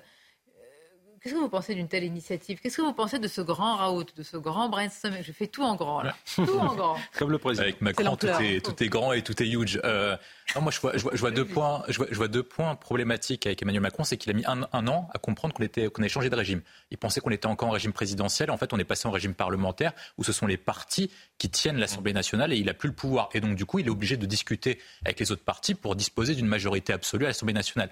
Or, il y a un problème, et c'est pour ça que je pense que ça prend autant de temps, c'est qu'avec Emmanuel Macron, lorsque vous jouez avec lui, c'est comme lorsqu'il vous propose un pile ou face. Il vous dit pile je gagne, face tu perds. Donc en fait, il y a personne qui veut jouer avec lui. Et c'est le problème de tous les autres partis, parce qu'en fait, la NUPES se dit, bah, si on fait un pacte avec lui, bah, de toute façon, il va nous arnaquer, il va nous, il va nous traiter, il va nous sortir, il va nous sortir de l'arc républicain, il va dire que Mélenchon est nul. C'est ce qu'il avait promis lors du second tour de l'élection présidentielle. Et puis finalement, il a renié les promesses qu'il avait faites à l'électorat de Jean-Luc Mélenchon après euh, l'élection présidentielle. Et puis ensuite, après, il a fait des promesses aux Républicains en disant je ferai un pacte avec vous, je fais un pas avec vous sur les finances publiques. Et ben, on remarque que les impôts vont finalement augmenter, les finances publiques ne seront pas tenues. Et sur les projets de loi immigration, il dit bah, proposez un texte. Et puis sur le texte que vous proposez, il bah, dit bah, finalement, je prends rien parce que le texte essentiel ne me convient pas. Et sur le Rassemblement national, il dit bah, il faut faire une ouverture au Rassemblement national. Mais dans le même temps, il dit ils ne sont pas dans l'arc républicain, donc on ne veut pas discuter avec vous. Donc au final, c'est quand même compliqué de pouvoir discuter pour dire au final, plus de 12 heures de discussion pour dire bah, on n'est pas d'accord, on rentre chacun chez nous, mais qu'il faut qu'on fasse semblant qu'on soit d'accord sur quelque chose. d'accord, donc on a acté des désaccords. Oui, c'est ça. Mais on peut le faire avec le sourire, avec un peu de civilité, un, peu, un peu de philosophie, monsieur oui, le tout à fait. Non, mais là, je ne vais pas faire preuve de philosophie, mais je vais essayer de faire preuve d'honnêteté vis-à-vis du président de la République. En ah. tout cas, sur sa méthode. Euh, pour être franc, moi, je trouve que réunir les chefs des principaux partis qui représentent la nation dans sa diversité politique, dans son pluralisme, mm. pour les faire dialoguer, très franchement, je trouve l'intention très louable. Là où je suis beaucoup plus méfiant, c'est que je connais le président de la République un peu et qu'il nous a habitués à des tours mm. de passe-passe un peu cyniques, pour pas dire très cyniques, comme le grand débat national dont sont sortis un certain nombre d'éléments, de propositions qui n'ont jamais été utilisées, des conventions citoyennes à tire-larigot qui n'ont absolument rien donné, des promesses de gouverner autrement qui ne se sont jamais concrétisés. Et donc là, quand j'entends M. Véran commencer à évoquer les préférendums, etc., je me dis alerte rouge parce que je suis un peu inquiet. Mm. C'est-à-dire que ce président qui s'est refusé jusqu'à présent à faire un référendum en bonne et due forme, tel qu'il est prévu par notre Constitution, mm. ne va pas changer du tout au tout à l'issue de 12 heures de discussion avec un certain nombre de représentants de partis et tout à coup devenir le chantre de la démocratie directe mm. qui pourtant serait, à mon avis, et c'est là que je trouve intéressant le sujet du référendum, référendum un élément très important pour revitaliser la démocratie. C'était d'ailleurs une des doléances des Gilets jaunes sur le référendum d'initiative mmh. citoyenne. Et je pense que ce référendum ou les propositions qui vont en découler euh, vont être de la poudre aux yeux parce que nous allons avoir une dilution dans mmh. mille questions pour permettre au président de ne pas perdre la face. Alors que le référendum gaulien tel qu'il était pensé par le général de Gaulle, c'était le oui-non. Et le oui-non, c'était aussi un plébiscite pour ou contre le président dans l'esprit. Et de Gaulle l'écrit ça. Hein. Donc, mmh. si vous voulez, euh, Emmanuel Macron sait pertinemment que s'il y avait plébiscite en oui ou non sur lui, il perdrait. Donc il se dit comment je peux me sortir de ce mauvais pas entre une assemblée qui ne m'est pas acquise et ce référendum qui ne me serait pas acquis non plus? Eh bien, je sors de mon chapeau Monsieur Véran qui va nous raconter des histoires de préférendum oh, qui vont rien donner du tout puisque ça n'a pas de valeur constitutionnelle. Écoutez, on va continuer à en parler, les titres dans quelques instants, et puis nous irons sur cette information avec les précisions de notre journaliste police-justice Noémie Schulz, puisqu'une fonctionnaire de police, on l'a appris, a été tuée euh, ce matin en pleine rue. Elle était âgée d'une euh, quarantaine d'années. Les, conditions de cette mort sont euh, extrêmement rudes. On va en parler avec plus d'informations, évidemment, avec Noémie, mais tout d'abord les titres, Michael. Valérie Pécresse salue les propos de Gabriel Attal sur l'interdiction du port de l'abaya à l'école. La présidente de la région Île-de-France souhaite que la loi de 2004 sur les signes religieux soit appliquée. Elle estime que la déclaration du ministre de l'Éducation nationale est enfin claire et vient soutenir les équipes pédagogiques. Après les distributeurs hier, Bruno Le Maire reçoit les industriels aujourd'hui à Bercy. Le ministre de l'économie espère parvenir à de nouvelles négociations d'ici le mois de décembre, ce que souhaitent aussi les enseignes de la grande distribution face à la pression de l'inflation alimentaire. Et puis c'est une découverte plutôt inattendue. Des surveillantes du centre pénitentiaire de Valence dans la Drôme ont trouvé dans la cellule d'un détenu une piscine gonflable remplie. L'homme incarcéré avait même filmé les images de sa piscine qu'il avait ensuite diffusées sur les réseaux sociaux.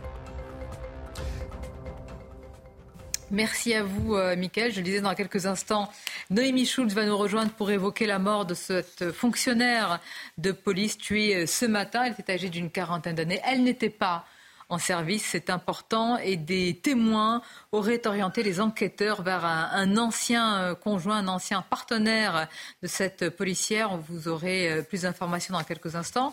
Je reviens à l'actualité politique. Je voudrais qu'on écoute quelques réactions des participants, des chefs de parti, hein, les chefs à plumes des partis qui étaient représentés au Parlement. On se demande quand même parfois, Florian Tardif, s'ils n'avaient pas déjà écrit leur réplique euh, avant le grand. Non. Ça ne se fait jamais. Tout ça est de la spontanéité. Hein. On les écoute, on les écoute. Il n'y a pas eu d'annonce particulière. Il y a eu trois grandes thématiques, une sur l'international, une sur la réforme des institutions, l'autre sur les tensions qui ont traversé le pays avec ces émeutes qui ont embrasé nos, nos quartiers, nos territoires, j'ai beaucoup parlé personnellement des questions de violence, de, la drogue qui gangrène nos territoires, du communautarisme, de l'immigration. Euh, on verra ce, sur quoi ça débouche. Je vous le dis ce matin, j'ai une forme de, scepticisme. Tout cela doit se traduire maintenant concrètement. Je l'appelle de mes voeux, je vous le redis. Je ne récuse pas la méthode. Euh, je pense qu'elle est utile, opportune. Euh, pour l'heure, je ne suis pas convaincu sur les résultats ma présence euh, euh, ici aujourd'hui, euh, lui faire prendre conscience que le pays ne peut plus continuer dans cette direction et que les Français attendent aujourd'hui un changement de politique. sur la question très claire du pouvoir d'achat. Il faudra voir quelle suite le président de la République souhaite y donner. J'ai cru comprendre qu'il souhaitait nous réunir à plusieurs reprises. Euh, il a indiqué qu'il euh, ferait publier, qu'il nous partagerait le, compte rendu qu'il en a fait. J'ai le sentiment d'un président qui cherche un agenda euh, pour cette, pour cette rentrée. J'ai eu l'impression de vivre un peu 12 heures sur la planète Mars, avec un certain nombre de débats, de discussions, de dissertations, mais aucune annonce, aucune mesure concrète sur les problématiques et les priorités qui sont les priorités aujourd'hui des Françaises et des Français. Il y a peu de surprise. On a un président qui euh, avait vraisemblablement aussi des points de sortie qu'il avait prévus, anticipés. Et de ce point de vue, il était plutôt aidé par euh, la droite et l'extrême droite qui avaient des propositions qui euh, lui convenaient et qu'il voulait reprendre. Donc, à part sur l'international, où s'est dégagé un consensus sur l'Ukraine, pour le reste, sur les institutions ou sur la question de ce qu'il a appelé faire nation, là, on a retrouvé en fait un clivage entre la gauche et la droite. Et évidemment, il s'est engouffré dans les propositions que lui faisaient en fait les droites dans leur diversité. Bien, Manuel Bompard qui a parlé de la planète Mars, il s'y connaît en martien, parce que quand vous voyez, c'est vrai, la brochette avec Fabien Roussel, qui sur certains sujets, Florian Tardif n'a pas du tout les mêmes, euh, les mêmes positions, les mêmes avis, c'est vrai qu'ils ne font pas partie de la même planète. Et même galaxie, mais pas la même planète.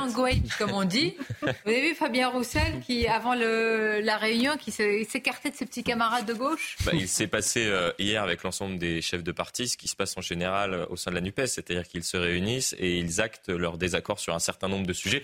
Mais attention, on ne dit mot pour des raisons euh, électorales et on fait comme si euh, nous étions euh, d'accord sur, sur l'ensemble de, ces sujets, alors même qu'ils sont tous en désaccord. Il peut croire que les Français, Arthur de Vatrigan, ont eu du mal à dormir pour cette raison hier soir, se dire mais qu'est-ce qui s'est passé à 12 heures, le président n'est pas sorti, 3 heures du matin, qu'ont-ils mangé, plateau repas ou pas bah, Ils sont surtout, non, mais ils sont habitués, les Français, Emmanuel Macron, depuis 2020, on va dire, c'est euh, l'art de la mise en scène du débat. Il fait que ça. Et donc l'art de la mise en scène du débat s'appelle la mise en scène de la démocratie. Donc c'est-à-dire que c'est une fake news, c'est une illusion. Et donc à chaque fois il nous fait, il nous fait le même jeu. Donc c'était 12 heures, 15 heures avec les maires, avec les gilets jaunes, la 12 heures avec les élus. Alors qu'on se dit bah normalement il y a un parlement, il y a une chambre où les élus, où les partis discutent, euh, débattent et euh, choisissent.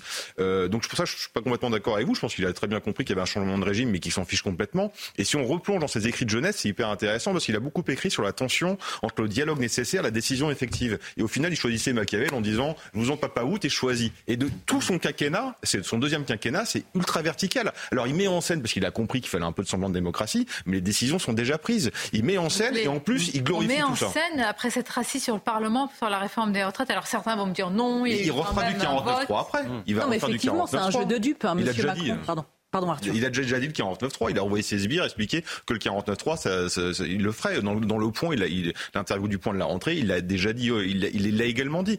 Euh, c'est, toujours la même chose avec Emmanuel Macron. Et en plus, comme l'opposition à côté, euh, entre les gauches qui se divisent et la droite qui font que euh, de se renifler en disant lui, il pue plus que moi, donc je vais pas m'allier avec lui, voilà. il est tranquille. Hein. Vous êtes revenu en forme. Bah, l'opposition n'existe pas. Il y a, des gens qui non, mais juste si je peux dire un non, petit pas, mot. Pas, au Parlement. Si, merci, euh, Sonia, quand même, c'est pas cool. La censure, je sais bien. Mais non, mais c'est vrai que je suis d'accord avec ce que tu dis, parce que tout ça est un jeu de dupes. Alors c'est toujours bien de se réunir, de débattre avec les oppositions, mais on sait très bien que c'est une stratégie de communication, puisque chacun reste sur sa ligne. Et je pense que M. Macron a juste envie de montrer il que c'est un homme de dialogue et un homme d'ouverture. À l'Élysée, vous aurez dit, il gouverne seul. Mais, mais pour ça. Moi, j'aurais rien de particulier. Là, je constate. Alors effectivement, ça m'a pas empêché de dormir. Hein. J'ai pas eu besoin d'une bonne camomille pour me demander ce qui s'était passé pendant 12 heures. Mais enfin, personne ne s'attendait à quoi que ce soit de cette réunion. On va marquer la pause en quelques instants. On parlera de ce sujet. Merci Noémie Schulz de nous avoir rejoint rapidement sur le plateau de Midi News. Je vous parlais de cette fonctionnaire de police tuée, âgée de 40 ans, qui n'était pas en service. Noémie a d'autres informations. On vous en parle dans quelques instants. Tout de suite. Tout de suite, les titres avec vous, Michael. À Marseille, un homme de 26 ans a été tué par balle. Ce matin, dans la cité des Rosiers, il s'agirait, selon les enquêteurs, d'un nouveau règlement de compte entre trafiquants de stupéfiants. La victime portait une cagoule lorsqu'il a été visé par les tirs. L'enquête a été confiée à la police judiciaire. Plus 4,8% sur un an, l'inflation rebondit en août selon une première estimation dévoilée ce matin par l'INSEE. Une nette hausse par rapport à juillet où elle s'était établie à 4,3%. Une hausse qui s'explique notamment par le rebond des prix de l'énergie avec l'augmentation au début du mois de 10% du tarif réglementé de l'électricité.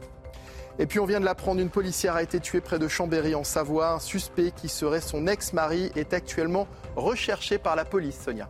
Merci à vous, Mickaël. Et justement, je salue Noémie Schulz, notre spécialiste police-justice, pour en parler. De quelles informations on dispose, Noémie? Les faits se sont passés ce matin entre 9h20 et 9h30. Cette femme âgée d'une quarantaine d'années, fonctionnaire de, police, mais qui n'était pas en service, elle n'était pas en, uniforme, a été rouée de coups dans la, dans la rue par un, un, homme avec un objet contondant. On évoque une batte de baseball, mais les faits doivent encore être précisés. Cette femme est morte, elle n'a pas pu être ranimée par, par les secours. Et un homme, effectivement, est activement recherché. Il s'agit d'un ancien conjoint qui a rapidement été désigné par des témoins de, la scène, une scène qu'on imagine euh, très violente. Des, moyens sont donc euh, de recherche sont donc déployés ce matin. C'est une zone effectivement de, gendarmerie et cette femme était euh, travaillait au commissariat de Chambéry. C'est le parquet de Chambéry qui est en charge de cette enquête et donc pour ce qui semblerait être un féminicide. Ce sont les premiers éléments nomiques. Donc on reste très très prudent parce que ce serait éventuellement des témoins qui auraient orienté vers une recherche par rapport à ce, cet ex-conjoint. Oui, ce qu'on sait en tout cas, c'est qu'à l'heure actuelle, les gendarmes sont à la recherche d'un ancien conjoint de, de, de cette femme. C'est donc la piste qui est privilégiée. Et donc, on ne semblerait pas que, que, que l'on ait affaire à, à, à quelqu'un qui a été pris pour cible en raison de son, ses fonctions de, de, policière. Ce serait quelque chose de l'ordre d'une affaire privée, familiale, et donc une, une violence intrafamiliale, un féminicide. Évidemment, tout ça doit être confirmé. On peut peut-être imaginer une, une, prise de parole ou un communiqué du procureur de la République dans la journée. Il devait se rendre sur place en fin de matinée.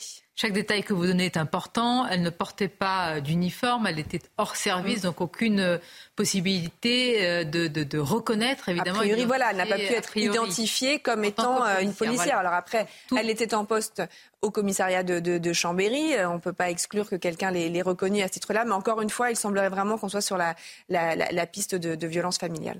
Merci Noémie. Restez avec nous pour plus d'informations. Nous terminerons cette édition avec de nouveau ces informations. Je voudrais qu'on évoque ce sujet. Il a été, il est porté euh, par euh, le ministre des Transports. Ça peut paraître étonnant. Nous allons parler de la GPA, la gestation pour autrui, et nous avons un ministre des Transports qui vient sur ce sujet. Je le disais, les prix à la pompe explosent, etc. Mais il est vrai qu'à chaque fois qu'on leur pose la question, on nous dit mais il n'y a pas de moment pour parler de ces sujets. Il n'y a jamais de, bon moment. Eh bien, Clément Beaune a choisi euh, ce moment-là, et notamment ce matin sur CNews et Europe 1. On l'écoute. On me pose des questions sur un certain nombre de convictions hmm. et je me suis exprimé. Ça ne résume pas euh, toutes mes positions. Je vais être très clair et précis sur un sujet extrêmement euh, lourd parce qu'il touche à l'éthique, il touche au corps, il touche à la dignité humaine. Ça n'est pas dans le programme présidentiel ou législatif que nous avons proposé aux Français, que le président a proposé aux Français en 2022. C'est clair et net. Ensuite, ces débats de société mettent toujours du temps. Et donc je pense que quand on est responsable politique, c'est aussi euh, une conviction personnelle que j'ai exprimée, on doit nourrir ce débat avec des arguments. Il n'y a pas de vérité révélée. Ça fait partie des combats pour les droits et pour l'égalité, qui fait partie en effet de mon ADN et de mes engagements. Et puis je l'ai dit aussi parce que je crois que sur les sujets intimes, c'est vrai pour la fin de vie, c'est vrai pour la PMA qu'on a voté, j'en suis très fier, mais qui a été un long débat. C'est vrai demain parce que ce mhm. sera un débat qui reviendra dans la société, la GPA, il faut réfléchir et poser des arguments. Il n'y a pas de vérité absolue. Bon, énormément de réactions qui sont extrêmement euh, diverses, euh, certaines très virulentes contre la légalisation de, la GPA. Si vous le voulez bien, on va le prendre du côté non pas un peu personnel, mais chacun avec ses convictions. Je vais vous interroger. Euh, et commencer par vous, Caroline Pilas, parce qu'il y a un élément auquel on ne pense pas quand on parle de la GPA, gestation pour autrui, et c'est vous qui me l'avez fait apprendre. Alors, au préalable, je tiens à dire que mon but n'est pas de choquer, n'est pas de heurter les convictions personnelles ou religieuses de qui que ce soit. C'est uniquement mon opinion. Je suis, depuis toujours, ça n'est pas un changement d'opinion, pour la GPA encadrée, légalisée, dite éthique. Tout simplement parce que j'aurais aimé en bénéficier si j'avais pu. Étant handicapé visuel depuis l'âge de 13 ans et demi, donc oui, je vais parler de moi, c'est un sujet émotionnel, personnel. Cette maladie génétique fait que je n'ai pas voulu euh, prendre le risque de transmettre la maladie à un enfant. Donc j'ai dû faire mon deuil, puisque je ne pouvais pas bénéficier de cette GPA en France, d'avoir un enfant. Mes parents, sans le savoir, étaient porteurs sains de cette maladie. Donc c'est la loi des séries, la loterie, le téléthon. Ce qui fait que, évidemment, c'est un sujet qui me touche personnellement, puisque si j'avais pu, aux États-Unis, en Israël ou au Canada, le faire, étant une citoyenne de ces pays, je l'aurais fait. Je comprends très bien que ça pose question pour tout, ce que je vous ai évoqué précédemment. Mais je voudrais surtout qu'on ne caricature pas les familles homosexuelles ou hétérosexuelles qui décident de faire le choix d'une GPA. Parce que dans les deux cas, que ce soit la mère porteuse, lorsque c'est une fois de plus encadré, pas dans un pays du tiers-monde bien évidemment, c'est un don de soi, c'est un choix de vie. Et les femmes qui décident d'être des mères porteuses décident la plupart du temps dans les pays que je vous ai cités des couples. C'est elles qui décident d'avoir tel ou tel couple hmm. pour qui porter un enfant. Et il y a un lien extrêmement fusionnel qui va se produire entre ces familles qui souvent vont rester en contact toute leur vie. Donc je voudrais surtout qu'il y ait beaucoup d'apaisement et de sérénité concernant ce sujet et que les familles, je sais. En vous écoutant, mais, euh, il y en a sur ce plateau. Mais plus largement, qu'est-ce que vous répondez à ceux qui disent marchandisation euh, du corps, location d'un utérus pour avoir un bébé, un bébé à tout prix Et souvent, les prix sont extrêmement élevés. Le ministre des Transports a rappelé aujourd'hui une GPA aux États-Unis, c'est euh, aux alentours de 150 000 euros. Effectivement, j'entends aussi ces argumentations, ces contre-argumentations. J'ai envie de vous dire que, de toute manière, si c'est autorisé dans un cadre légal, l'enfant sera porté par une autre et donc sera porté par le ventre d'une autre. Qu'on parle de marchandisation dans des pays du tiers-monde, je l'entends et je suis d'accord avec ces personnes. Maintenant, quand on parle de la sélection par l'argent, mais cela a toujours existé dans tous les domaines depuis la nuit des temps, effectivement, c'est très onéreux, donc ça concerne une minorité de personnes. Et c'est pour ça que moi-même, je n'en ai pas bénéficié, en dehors de la question administrative qui est extrêmement lourde. Mais je pense qu'il faut vraiment, une fois de plus, sur ces questions sociétales, très intime, prendre le temps d'en discuter sans invectiver les autres. Arthur de Vatrigan, comme je, ne sais, je sais que vous avez un avis opposé sur, euh, sur euh, ce sujet, j'aimerais vous entendre peut-être en priorité. Euh, le ministre des Transports a dit qu'il n'y avait pas de vérité absolue. c'est faux. Il y a une vérité absolue, c'est qu'un enfant ne se fabrique pas. Un enfant, ça se procrée, comme toute personne humaine. Donc il y a des vérités absolues sur les termes. Et on sait malheureusement que, euh, au moins, il a l'honnêteté d'assumer ce qu'une grande partie du gouvernement ne dit pas publiquement, qu'il est pour la GPA, et c'est le cas d'une grande partie du gouvernement. Euh, au moins, il a. De la République. Hein. On ne sait pas trop ce que pense le président de la République, c'est vrai. Ah, si, euh, et sur ce sujet, oui, sur ce sujet, il a toujours été assez clair. Il est contre. Oui, mais il a déjà été très clair sur des sujets, puis vite revenu, vu de changer d'avis, ça lui est arrivé également. Et on sait que de toute façon, le problème des, des sujets sociétaux, c'est que politiquement, on sait que c'est un os à ronger qu'on donne à une partie de la gauche et que ça coûte pas cher et que ça occupe. C'est le problème, il est là aussi. Euh, et donc il y a aussi une stratégie politique. Pour revenir avec la, au discours de Caroline, que j'entends parfaitement, euh, le problème c'est qu'il faut euh, comment dire, sans blesser des gens. Euh, il faut dire ce que c'est. Une GPA, c'est, on le veuille ou non, que ça soit éthique, encadré, tout ce que vous voulez, c'est acheter une personne humaine. C'est ça que ça veut dire. Et acheter une personne humaine, la dernière fois que ça existait en France, on appelait ça l'esclavage. Euh, malheureusement, si. Vous achetez un bébé, vous achetez une personne humaine. C'est dire aucun, aucune mère porteuse. Avec son consentement. Ouais, l'esclavage, ils n'ont pas le choix. On est d'accord avec vos propos. Non, non, mais attendez, attendez, attendez. encadré par. Je, très bien, mais je, je, je, ne compare pas. Je dis que la dernière fois que ce, ce, ce, ce, contrat existait, c'était ça. On achetait une personne humaine. Il y avait un négrier qui vendait une personne humaine. Une per... Évidemment que celle qui était vendue n'était pas consentante. Je suis d'accord. Sauf que si, le problème, c'est que vous pouvez regarder sur les mères porteuses. Euh, les mères porteuses ne le font pas gratuitement, ne le font pas par euh, humanité, ne le font pas pour partager, ils le font pour l'argent. Et quand on fait pour l'argent, malheureusement, c'est qu'on en a besoin. Donc il peut y avoir des cas. Ah, même si vous le faites pour l'argent, je pense qu'il faut quand même un supplément d'humanité pour le faire. Parce que pour porter le bébé. Ah, je suis d'accord, je trouve ça dramatique. je pense que l'argent. Je, suis complètement d'accord là-dessus. la première motivation, mais il faut avoir quelque chose en plus pour le faire, pour donner. Bien sûr, mais ce que je veux dire, c'est qu'on fait ça pour l'argent. Oui, je suis. C'est on fait pour l'argent. Donc ça veut dire qu'une personne humaine a un prix. Hmm. Et Caroline l'a dit, vous avez beaucoup d'argent, vous pouvez aller aux États-Unis. Et là, vous aurez un petit catalogue sympathique avec une garantie euh, de l'équilibre de la mère porteuse, euh, de la personne qui a donné son ovocyte. Puis vous n'avez pas d'argent, vous allez dans les usines en GPA, en Ukraine ou en Inde ou en Russie. Alors en Russie, c'est compliqué en ce moment, mais peut-être que ça arrivera un jour. La réalité est là. C'est que de toute façon, la GPA éthique est un terme marketing. C'est un terme marketing. Vous aurez toujours une différence en fonction de vos moyens. Vous pourrez toujours mieux choisir que d'autres. Sauf que là, encore une fois, c'est pas euh, un produit qu'on achète, c'est une personne humaine, avec toutes les conséquences qu'il y a derrière. Et il y a quelque chose qui m'étonne, c'est que les mêmes et je parle pas de vous, Caroline, hein, mais les mêmes politiquement qui disent je suis pour la GPA sont les mêmes qui hurlent dès qu'il faut buter une grenouille, qui hurlent au patriarcat, là ça les dérange pas, et qui euh, et qui parlent, qui invoquent le principe de précaution à tout va, sauf sur les humains, et qui hurlent au capitalisme. Ils ont bien raison, mais pas là-dessus. Il y a quand même un truc qui est assez étrange, c'est que cette logique du progrès qui veut que, quand on est progressiste, tout ce qui est possible techniquement et technologiquement doit advenir. J'entends ce que tu as raison, mais je, trouve ça dans leur raisonnement, si je peux me permettre, c'est ça ajoute un droit. Donc voilà pourquoi ils ah pensent Le problème, c'est ça. C'est qu'on est passé aujourd'hui, euh, si vous voulez, il n'y a plus de. Hum, l'idée de nature humaine porteuse de vérité objective n'existe plus. Euh, voilà. Il n'y a plus ah. de lois naturelles, il y a des lois euh, des droits de l'homme. Et les droits de l'homme, il n'y a pas de limite. Vous pouvez faire ce que vous voulez au nom des droits de l'homme. William, est-ce que vous êtes d'accord? Bah, Moi, au départ, quand j'ai commencé à suivre la politique, j'étais très contre. Culturellement, politiquement, j'étais totalement opposé à la GPA. Et avec l'évolution, en essayant de réfléchir à l'évolution de la société, j'ai commencé à changer d'avis. Et maintenant, je suis plutôt pour, sans être un militant, un partisan de la GPA. Et je vais expliquer pourquoi. Parce que je pense qu'en fait, quand vous regardez, quand vous suivez la société, vous voyez que trop souvent, vous avez des personnes qui ont des enfants, mais qui n'en ont pas voulu.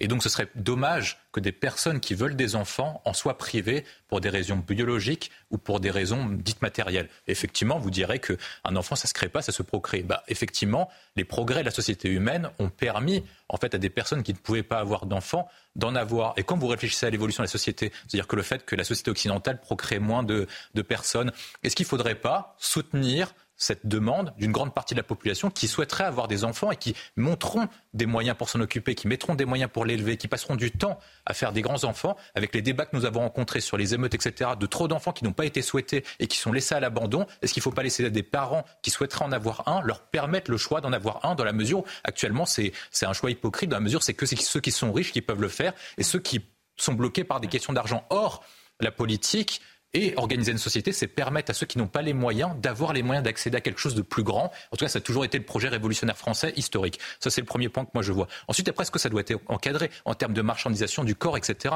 Or, moi, je pense qu'actuellement, ce n'est pas encadré. Parce que si vous êtes riche, vous partez en Ukraine, comme vous l'avez rappelé, vous partez aux États-Unis, où les droits sociaux, les droits éthiques et les droits humains sont moins bien protégés qu'en Europe, et particulièrement en France, dans la mesure où nous avons des chartes éthiques qui sont très importantes. On a trop de normes. Si par cas, on devait être les champions du monde de la norme, on serait champion euh, Or, moi, je pense que si par cas on encadrait le débat, on encadrait l'utilisation de la GPA en France, ça permettrait de lutter contre les dérives de la GPA, la marchandisation, le trafic d'êtres humains, qui nous permettrait d'avoir un cadre éthique et d'être accessible à tout le monde.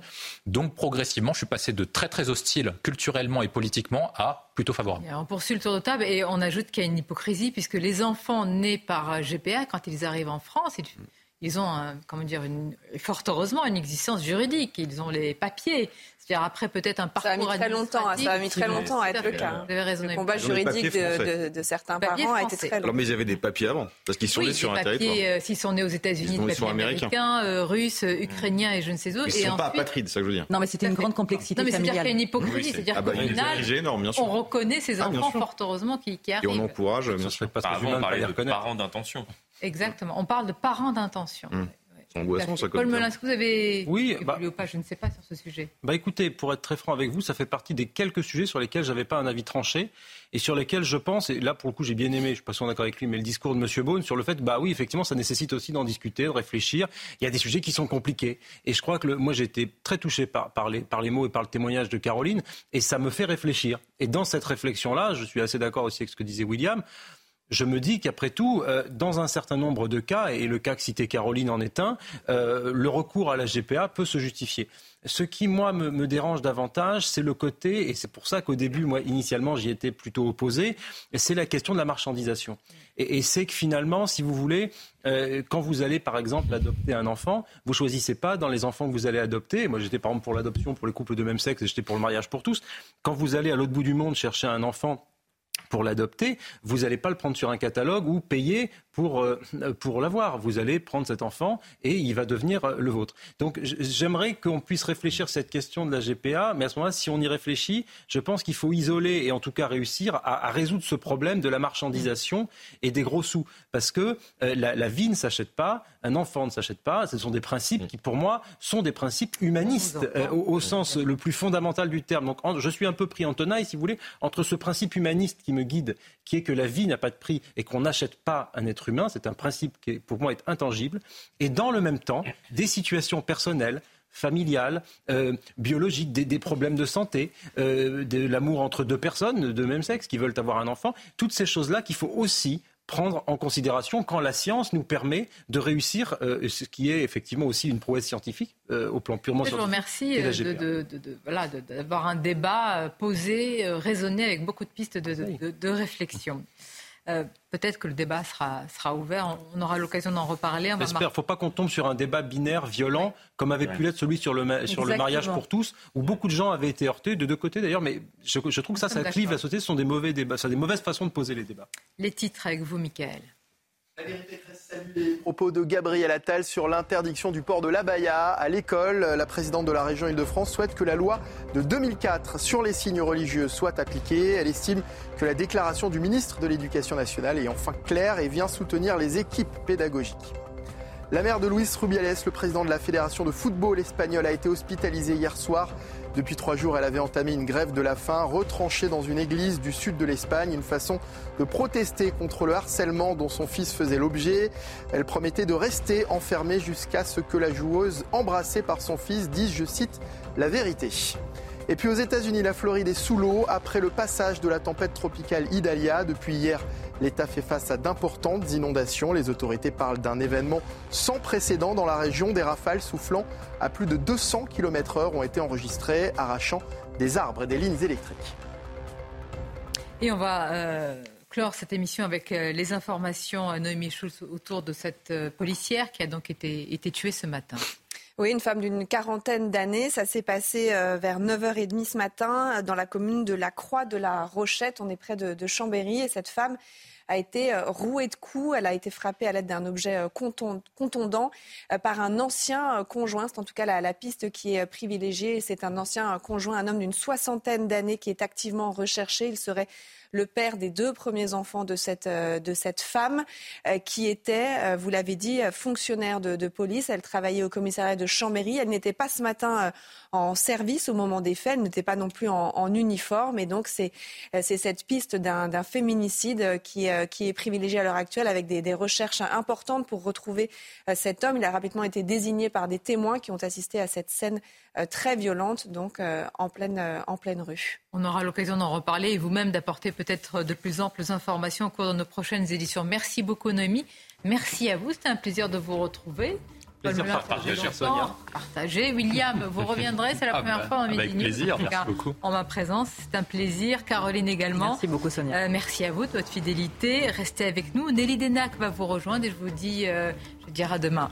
À dimanche pour le grand rendez-vous. Et puis dès lundi, vous le savez maintenant, euh, euh, j'ai pris le, relais de ma consoeur et amie Laurence Ferré pour la grande interview sur CNews et Europe 1 dès 8h10. Merci à vous.